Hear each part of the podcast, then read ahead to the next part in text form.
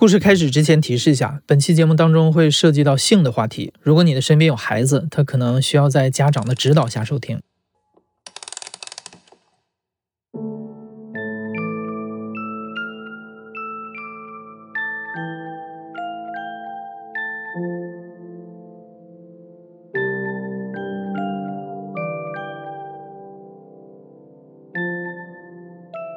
你好，欢迎收听故事 FM，我是艾哲，一个收集故事的人。在这里，我们用你的声音讲述你的故事。每周一、三、五，咱们不见不散。As we learn more about how police tracked him down. Robin, there are a lot of intense discussions here about potential hate crimes and whether those possible hate crimes will be against women. 二零二一年的三月十六日，美国亚特兰大地区的三所按摩院内发生了枪击事件，总共造成了八人死亡，其中六人为亚裔女性。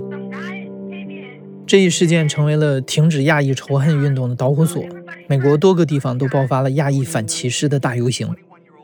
因为从二零二零年新冠疫情爆发起，美国发生了至少三千八百起针对亚裔的袭击事件，而近百分之七十的受害者都是女性。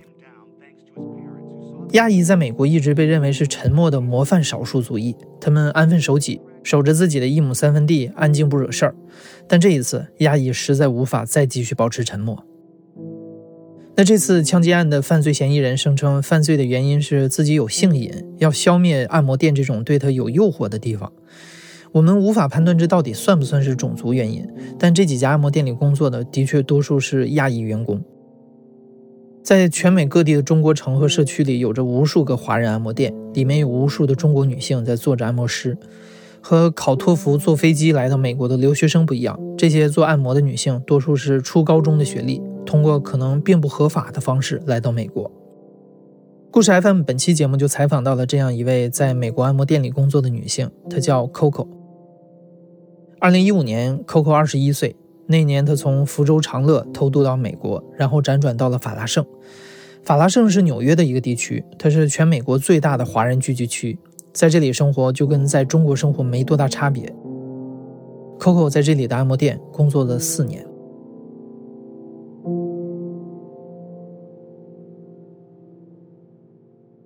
我父母就是一直生的是三个女孩，然后直到生了我弟之后才。不生的，在福建那边上学是上到初中之后就没有上了，因为我分数没考到高中，就去打工了。洗台、收银都有做过，然后还有超市里面那个卖货的都有做过。因为确实都不不是很喜欢读书啊，就老师讲的也听不进去。我们班级四十多个人，就大概有一半吧，就是有二十多个人没有上高中。有十个左右吧，又来到了美国。男生有七八个吧，然后女生有两三个。我二十一出的国，因为如果一直在长乐打工，一个月就是挣三千人民币，那到哪里打工不是打工啊？后面就我爸妈说你要不要出国，我说那可以，就出来了。我们那边有一个比较著名的蛇头嘛，就跟他牵线。最开始是坐船，一行就三四十个人，我不知道是往哪个国家开，然后他反正就是往边境的国家开，然后开了蛮久的。就是上船之后，基本上就是伙食都是压缩饼干和泡面，也是蛇头给我们发的。有十来天是在船上，一直在船上的。然后到达一个国家之后，他就把你放下去。放下去之后，你又在那里住几天。然后他接到通知可以走了，我们又继续上船。我们睡在船船舱内的船板上，然后就是简单的那种草席和小地毯，就铺一下就直接睡了。我们这一批偷渡出来的是一共是三十多个男的，然后女生只有四个。来自福建的偏多，外省的好像有两三个吧。因为这种东西都是熟人介绍的，都是年轻人，然后三十多岁的就一两个。坐了一个多月船，然后我们到了一个不知名的小国家，开始爬山。就跟上班似的吧。早上起来八九点起来就开始走，一直走到这个基本都是晚上八点左右吧。没人说累了就继续爬呀。反正最后的那个是在墨西哥那个边境城附近嘛，就有一个大墙嘛，反正蛮高的大墙，它有那个小小的那种缝隙吧。前面有人在带头跑，我们就跟在后面跑。就那会儿时候，已经就想着赶紧冲过去嘛，不冲过去被抓了，这几十万就打水漂了，就赶紧冲。我那次还好，我们那次就基本都是正常偷偷过来了。但是他们有有一批，他有跟我讲，他说他跑过来的时候，上面还有那些人拿着枪，就是扫射。跑过去以后，舌头他找的是有找了一辆什么华人的小车吧，给我们接到一个地方，就给我们关到一个居民楼里面，等你的亲戚过来把钱交完了，他就会放你走。我爸爸的朋友接的我，他帮我接到布鲁克林之后，就我就已经自由了，就是没身份而已。一开始的时候去的康州一个那个餐馆做起台，后面上手之后可以独立带客人打小费，之后一个月的工资是三千三美金左右。我基本都是打三千回去，剩下的三百留着就花，有时候都花不完，就每个月省下的钱就继续再打回去。每个月就是攒钱啊，因为我我那笔钱是有利息的，六十万一分的利。一个月是好像利息都要六千吗？那段时间最贵的一个就是买了一个 iPad，是四百块钱，就一直用到了现在。没有任何娱乐活动，下班就是回来 iPad 玩点小游戏，休息天也是玩一天的小游戏。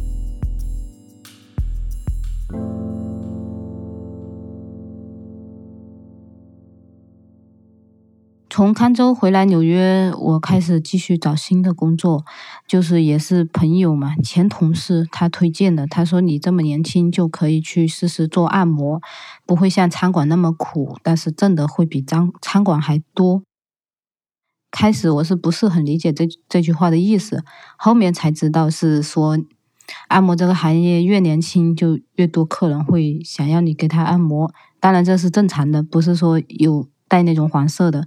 他就单纯的看你年轻，因为这个行业很多都是四五十岁的阿姨大姐都有，消费的肯定是男客人偏多呀。那男孩子肯定都是好色的，而且他们想的是，就同样的价钱，为什么我不找个年轻小妹？嗯，单纯的就聊聊天、吹吹牛啊？那反正都是花这个价钱，我为什么要去找个大姐来来聊天吹牛呢？这个是实话。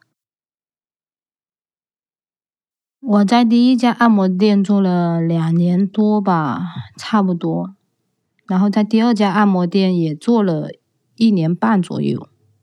第一家按摩院被抓了三次，但是不是因为别的什么，就是因为就是同行会去举报，一个月抓了三次。我们这几个女孩子被抓怕了，一下子就三个都没做了。第一家按摩院被抓的时候是突然。来一个老外，最开始没想这么多，是那个上来他就问做按摩，然后呢，他抓的名义也不是抓你别的，就是抓你这些女孩子有没有那个按摩的执照，但基本上都是没有的。纽约按摩执照特别难考，他也会去单独的问这个客人，他说你在这里按按摩，他收你多少钱一个小时？这群警察特别鸡贼，鸡贼，他会问客人，他给你打飞机是一个小时多少钱？其实我们压根没有这种东西，但是警察会这种钓鱼执法嘛，有点像。客人都是如实回答，他按摩一个小时三十五，我小费给他二十，他没有问过我打飞机多少钱，给他多少钱。警察这个钓鱼执法失败了，然后他就问我们这些女孩有没有 license，有没有那按摩执照，就都没有。然后那群按摩的女孩都要去被关一个晚上。然后我我朋友说他有被关嘛，他有说在里面就也没有床，有床也都是给老的人先睡了，吃的都是发霉面包和烂苹果。关了一天之后可以出来，还得上政治课。这是必须上的，他人家已经给了你两个选择，政治课就是一个是去上课上上满多少节，一个是社区服务上满多少个小时，你必须二选一。你不做的话，人家就留案底了的嘛。反正这种案底是半年一消，半年过后就消掉了，查都查不到。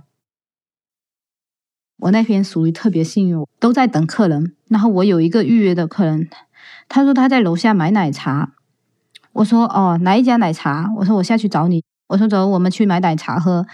回来一看，整屋子的那个警察。然后我的朋友有用手示意我，就是赶紧走。我就跟客人赶紧跑了，因为这个客人也是小孩，二十二岁呀，比我还小。然后我就走了。我说妈的，太恐怖了。然后我们俩就去看电影了。他他们被抓了，我们去看电影，就运气还是属于挺好的。后面老板娘也弄清楚，就是。因为有一个老员工跳出去开店了，然后他就在这拉客人，他还举报这家店，就就举报你没有 license 做，没有执照做做按摩嘛。然后后面老板娘有跟他出来吃了顿饭之后就好了。然后老板娘有叫我们，就是说回去继续做嘛，我们也都不敢去啦。那鬼知道会不会又抓到？后面再找找到了第二家小店，老板娘人挺好的，就一直待着了。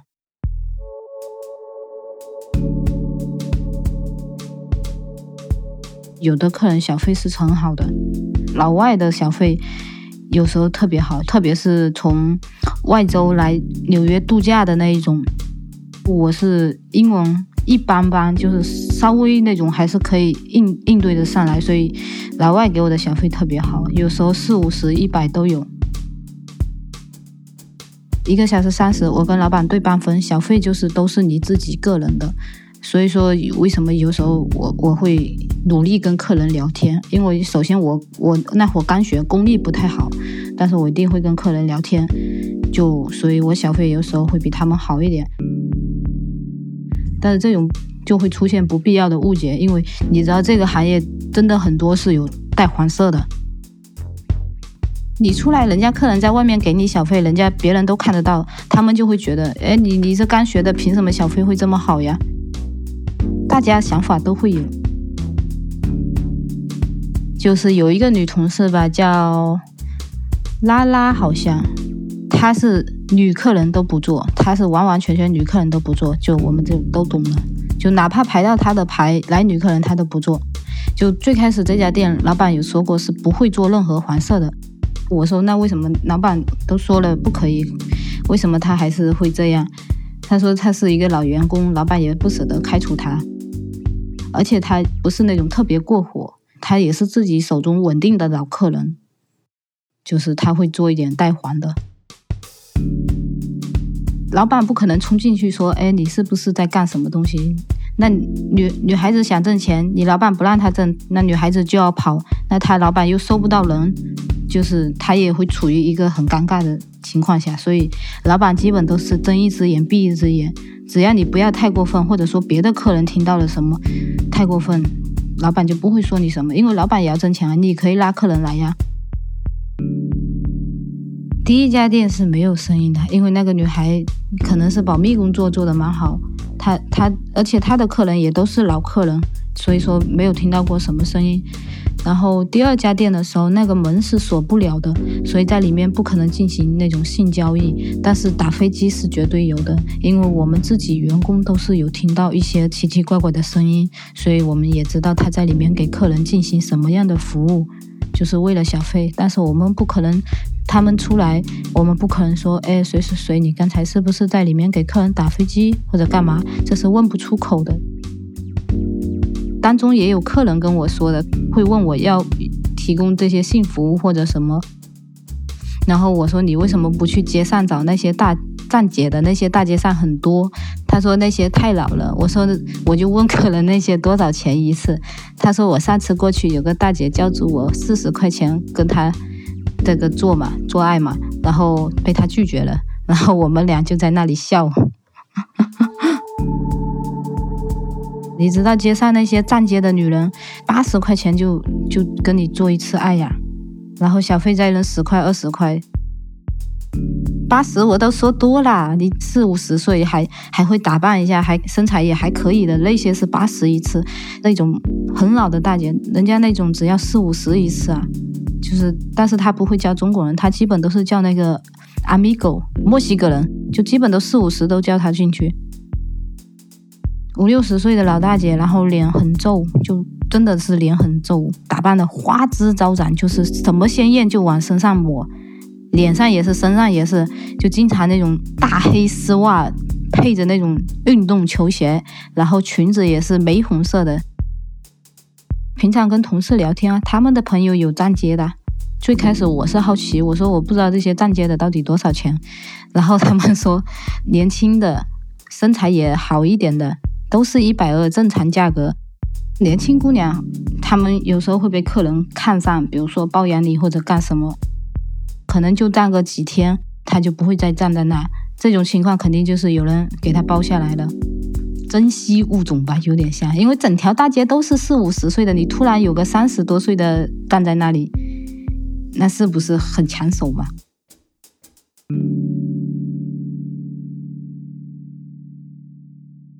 我基本都是男客人，女客人很少。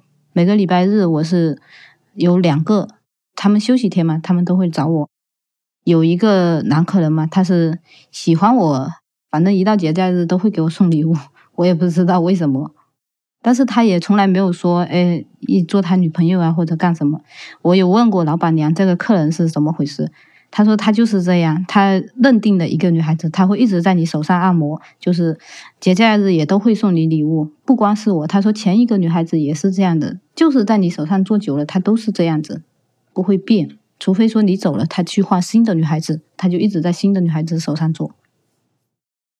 他基本都是送那个施华洛世奇的那个项链，还有耳环都送过。他如果送便宜的东西，我也不会跟他聊这么久啊。一起上班的姐妹嘛，她们很经常收到那种老外很喜欢拿那种一两块钱那种塑料的小项链来来骗他们，就送给他们。我还有一个客人，他每次来几乎都会点我做。他是一个牙医，我记得他是犹太人，而且他每次都是西装革履，戴着金丝眼镜，就是在老外当中，他属于打扮的比较干净的了。很高，也有一米七八吧，一米八吧，然后是大腹便便的，他挺胖的。他每次都会问我：“你为什么不去上学？”我说：“我没有钱上学。”然后他就会当场掏一百块钱给我，他说：“这先给你，你先用着。”然后他会他拿起他的手机找法拉盛附近的学校，他说：“这个学校可以，你去报名。等你报完名，你过来把就是把凭证给我，我给你报销学费。”我说：“哦，我说那万一我报了名你不再来了呢？我的学费去哪里拿？”我说：“我不相信你。”他说：“你放心。”外面的同事，他们都知道我，我是你的老客人。他说：“只要你报名学习了，我就会给你报销学费。”我说：“好，那那我再看一下。”我说：“我回去要做一下这所学校的功课。”他说：“好。”然后就会给他摁两个小时，也是基本都是在吹牛逼。但是他小费特别好，除了开头给过我的一百块之后，两个小时给了我两百块，我等于两个小时挣了两百三。最有趣的是，后面我在街上经常看到他跟不同的女孩子逛街。他身边的女生都是我们中国女孩，年龄基本都是在四十岁左右，打扮的非常精致。他五十岁了要吧，但是有一点是很奇怪，老外是不显老的，他不像五十岁，不像那种五十岁很多皱纹什么，他脸上没什么皱纹啊。还有一个台湾的酒鬼，他每次都是喝完酒跟发酒疯似的过来，然后呢，他也会叫我，因为我是公认的很能吹牛逼的那种。然后我俩在房间，房间不是不隔音吗？他说你会不会知道台湾的邓丽君？我说我知道啊，我说我还跟他唱过歌，他就在那笑，因为他是喝了酒进来的嘛。然后。然后就现场跟他飙歌，他唱歌我也唱歌，老板就在外面拍门，他说你俩是不是神经病？我说是啊，我两个都是神经病。然后因为没客人嘛，有客人客人也不管他，我们照样唱歌，都是这样子。唱完歌后面不是推油嘛？他会说：“他说你可不可以帮我打飞机？”我说：“你快滚吧你！”我说：“你去对面嘛。”因为他经常跟我讲，他在对面去找个女人，就是性交易，都只要八十块钱。我说你真的是跟做梦似的。他说，因为他说我们这边三十大费，还要再给二十小费，这不是才五十，再加三十块，他就能去对面去那个做爱去了。我说那你去嘛，你干嘛非要到我们这家店啊？你过来我还要陪你唱歌。我说我的喉咙都干死了，你你还要求还这么多？你八十块钱为什么不去对面做爱？你还上五十块钱跑到这边按摩？你是有病？然后呢，他就在那笑，他说你的服务态度太坏了。我说我服务态度这么坏，那你还要找我按摩，你是不是有病？然后他自己都笑了，他自己都笑了。后面就就他这个人他就是这个人还蛮好，就是属于那种他知道想想想性交易，他去对面；他如果想吹牛逼，他就到这边。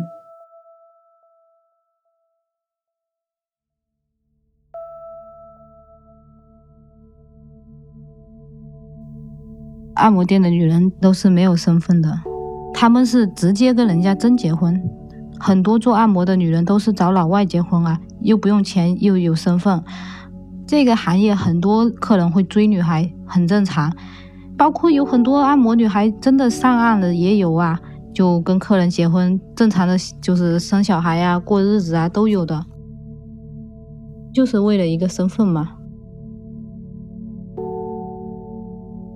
他们幸不幸福我不知道，我就记得最典型的就是有一个我以前有一个老板娘，长得特别之丑，真的是丑到丑出天际的那种，但是人家就找了一个白人老外，这个白人老外有多老？大概六十多七十吧，很老的一个胖子，而且他的性功能是不行的，因为他得了。胀气还是什么吧，反正他下面是站起来，他是不能性生活的。但是这个五十多岁的老板娘就是非要嫁他，就是为了一个身份啊。但是没有没没有性功能，他就去找找别人啊。他找了一个农农场里的那个农场里的工作人员，也是老外，就每个礼拜就农场的过来拉他，两个人去小旅馆去开房去了。然后最好笑的就是这个农场的工作人员，他每次也不给这个这个老板娘送什么东西，他每次就过来带点玉米给你，就农场掰的新鲜玉米，掰掰两三斤给你，我都笑死了。Coco 并没有像按摩店的一些同事那样，为了身份嫁给一个美国人，他是通过假结婚拿到了绿卡。Coco 的原则是还完偷渡所用的九万美元欠款之前不谈恋爱。后来他花了两年半的时间就还完了所有的欠款，然后在美国经历了三段恋爱。我来美国第一段恋爱就是在做按摩的时候认识的，我们在一起快半年。嗯，为什么分手？因为他不喜欢我做按摩，他有说叫我不要去做按摩。我说你想让我换职业可以，我说我想去做指甲，做指甲开头是不挣钱的。要学习两个礼拜左右之后，一天才有六十块钱的底薪，再加小费。我说：“那我你想让我换工作，你是不是让我在学习指甲的阶段，你得给我生活费吧？”但是他没有应我，他也没有说你去学嘛，我我你的生活费我包了嘛。他没有说出这句话，我就不会去换这个工作。所以后面我我们就是因为这样分手了。我第二个男朋友是广东人。他是做理发师的，我跟他谈也是谈了半年左右，因为他是三十一岁了，所以他又想结婚，我又不是很想结婚，就又分了。还有一个是那个网上认识的，后来也是奔现看见太丑了，太丑了就没跟他一起，就是我也不知道为什么这个苹果手机好奇怪，明明看见的人好像长得还可以，但是。奔现的时候看的时候觉得太，真的是看不下去。我身份我是后面找到一个人假结婚弄的，我的假结婚对象是一个来自福建马尾的一个瘦瘦高高的男孩。当初他给我开的价钱就是四万块钱，帮我拿到身份证。人还是还可以，蛮老实的。他有跟我讲，他说这笔钱他也是拿去做生意，我说关我屁事，你钱收了就行，你爱做什么做什么，你帮我把身份拿出来就可以了。跟他领结婚证，然后他给我申请，最开始的时候给我发了一张两年的临时绿卡，那会儿还是奥巴马执政呢。等换换新卡的时候，正正好奥巴马快下任了，赶紧我的绿卡就直接过了，因为正常绿绿卡两年换十年是有问话的，但是那会可能是奥巴马快下任还是干什么，所以直接就给我发了十年绿卡，没有问话，紧接着川普就上来了。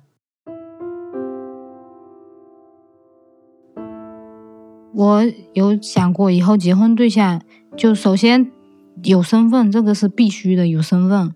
然后第二点就是不要欠债的，就不要欠债的。然后不吸毒的，不赌博的，不嫖娼的，嫖娼就不要被我抓到就行。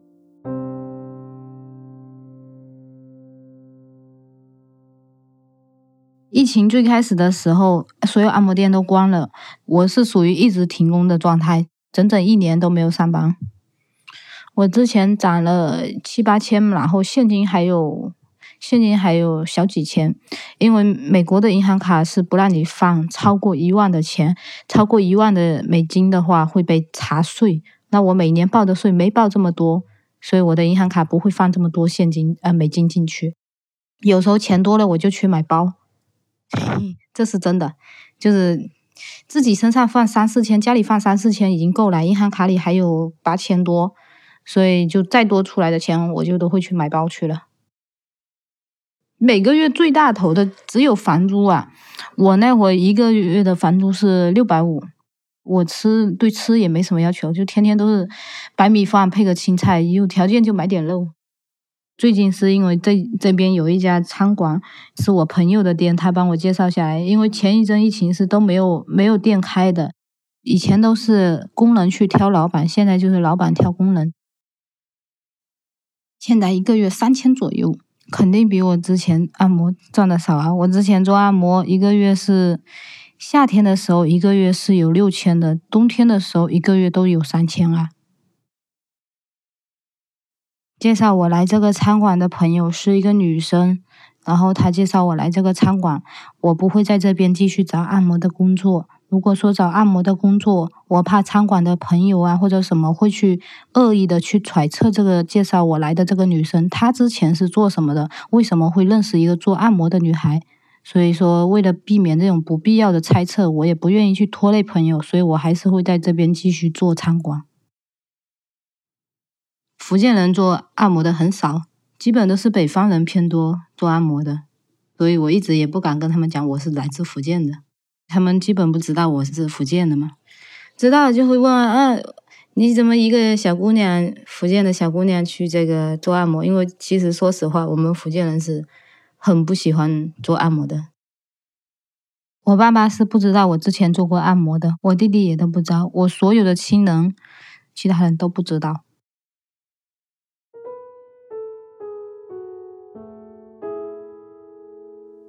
就来美国这么多年。就头两年，就头两年会想父母，到后面我还完债之后，他们也是一直开口问我要钱，然后说就是他这笔钱我是知道肯定是给花在我弟弟身上的，所以就不爱跟他们聊天了。我就你们对我就是是有养育之恩，但是第一你没有教育我，第二你确实关心也没关心给到我，你们每次的关心都是为了钱，所以到后面就没有那那么多跟我爸妈视频了，就也没那么想了。我跟我大姐的感情比较好，大姐已经嫁人了嘛，她那会的礼金就是都被我父母拿走了，没有还出来的，所以我我大姐跟我爸妈没有讲话了。她比较能理解我这种老是被追着要钱给我弟花的感受。反正我姐现在已经认命了，她她就心想就打水漂就算了，反正她跟我爸妈也没有怎么联系了。她有叫我就说以后我的礼金千万不要给我爸妈。我爸爸会催我结婚啊，因为我们福建人结婚是有一笔礼金的，男生会给几十万吧，就市场价都是四十八万八或者三十八万八。然后如果说女孩在美国结婚的话，礼金基本都是八万八美金。他想要这个钱去做别的嘛，但是我我又不着急。我跟你讲，钱才有用。你有时候累是累了点，你回来一看，银行卡里还大几千放着，那我就觉得很舒服啊。我不是说不给我爸妈打钱的，我会打，但都是就正常的生活费我都会打，就多的你就别想要，因为他们老是会把这笔钱拿去贴到我弟弟那边。那我来美国几十万都是我自己还完的，我还花了六十万，后面还有四万的美金。这个再加进去都是我自己还完的，那我弟出来才二十多万块，呃，凭什么这笔钱我还要帮他们还？我现在是身份是可以回国的，我还没有回过国，因为我们福建那边就是第一次回去的人，他要发很多钱。包括你出国的时候，有人给你随了那个顺丰的钱，也他可能给你一百两百，说祝你一路顺风这种顺丰钱，我们还是要用美金回回去的，而且还要办酒席，就请大家吃饭这些，就我爸算了，大概要花，嗯，三万美金左右，所以就一直还没回去。我偷偷的回去的话，我回去那肯定吃饭啊什么或者出去玩啊，现在都会被人家看见的。万一被人家知道你偷偷回来就是为了省这笔钱，那都笑死你了。今年就现在开始，我是已经在上班了。现在三月份上到十二月份，如果说涨到三万美金，那我会回国的。所有人第一次回国都是这样子的。比如说我叔叔他们一家，我们按三百美金算嘛，我家叔叔有六个呀，这都去了一千八美金的嘛。包括出来时候给我顺丰钱的人，他们都是给两三百两三百，那我还给他们也要三两三百的美金还给他们呀。分完这些，隔壁那些邻居都要分，因为我爸妈住在那里，大家都有互相照顾嘛。然后那些亲戚家的小孩过年要拜年的嘛，那也要给钱。而且过年物价那么贵，还要办酒席请他们，办都要办三四桌，就是一桌十个人嘛。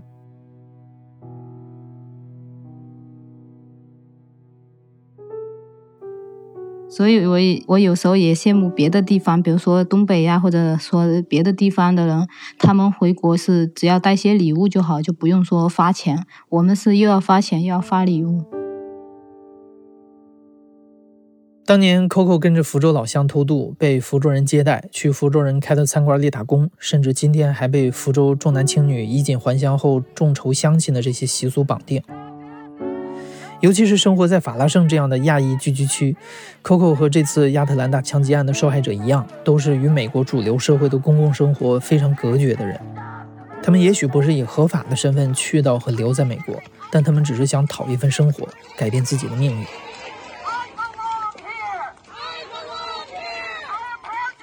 我在法拉盛待了大概两年多，因为法拉盛这个地方华人特别多，就很少跟除了客人之外的老外有接触。这么大的游行活动，我觉得是挺好的，起码说中国人的力量更大了一点，不会像之前那样默默无闻就算了。听到这个事的时候，我会觉得害怕，因为。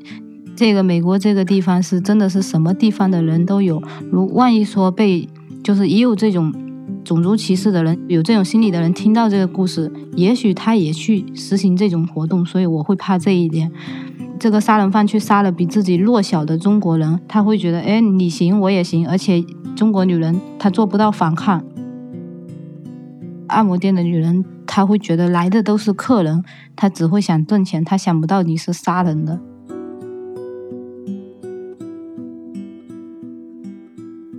我觉得可能是黑人会比中国人更团结一点，毕竟他们从以前那个奴隶的时代到现在，就是团结了这么多年。人家现在如果再遇到这种，就是说种族歧视，他们只会更团结。因为这么多年沉淀下来，如果这次被打败了，那他们之前之前的工作不都白费了吗？我确实是拿着美国绿卡，但是我还没有考他公民。除非说我考了这个公民，公民我才是真的美国人。所以说现在没考公民，我觉得我还是一半还是中国人的。因为在他美国挣钱，不可能说挣了人家钱还说他美国不好，这这这种话我说不出来。所以我觉得我一半还是中国，一半还是美国人。